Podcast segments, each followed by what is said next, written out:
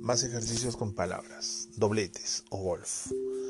Es un juego ideado por Lewis Carroll, que lo describe así. Las reglas son sencillas. Se proponen dos palabras de buen número de letras y se trata de pasar de una a otra cambiando una letra por vez y en el menor número de pasos.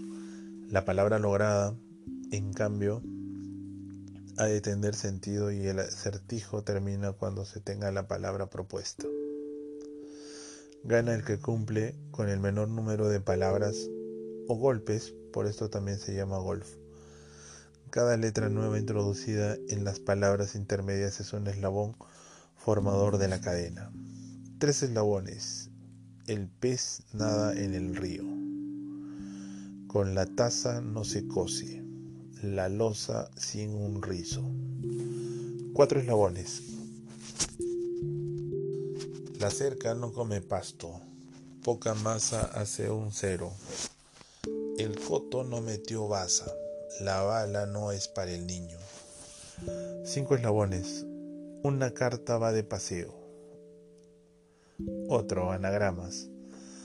De lo que se trata es alterar la posición de las letras de una, de una palabra, por ejemplo, soberbia, para formar otro como boberías. Desde luego, no deben sobrar ni faltar letras, ni cambiarse ninguna de ellas por las de otra palabra. Ahora haga la prueba con las siguientes. Grano, artesano, bastardo, rosar, vendas, aparecidos, burlesca, árbol, espaciador, curso, cartón. Ahora, anagramas con apéndice.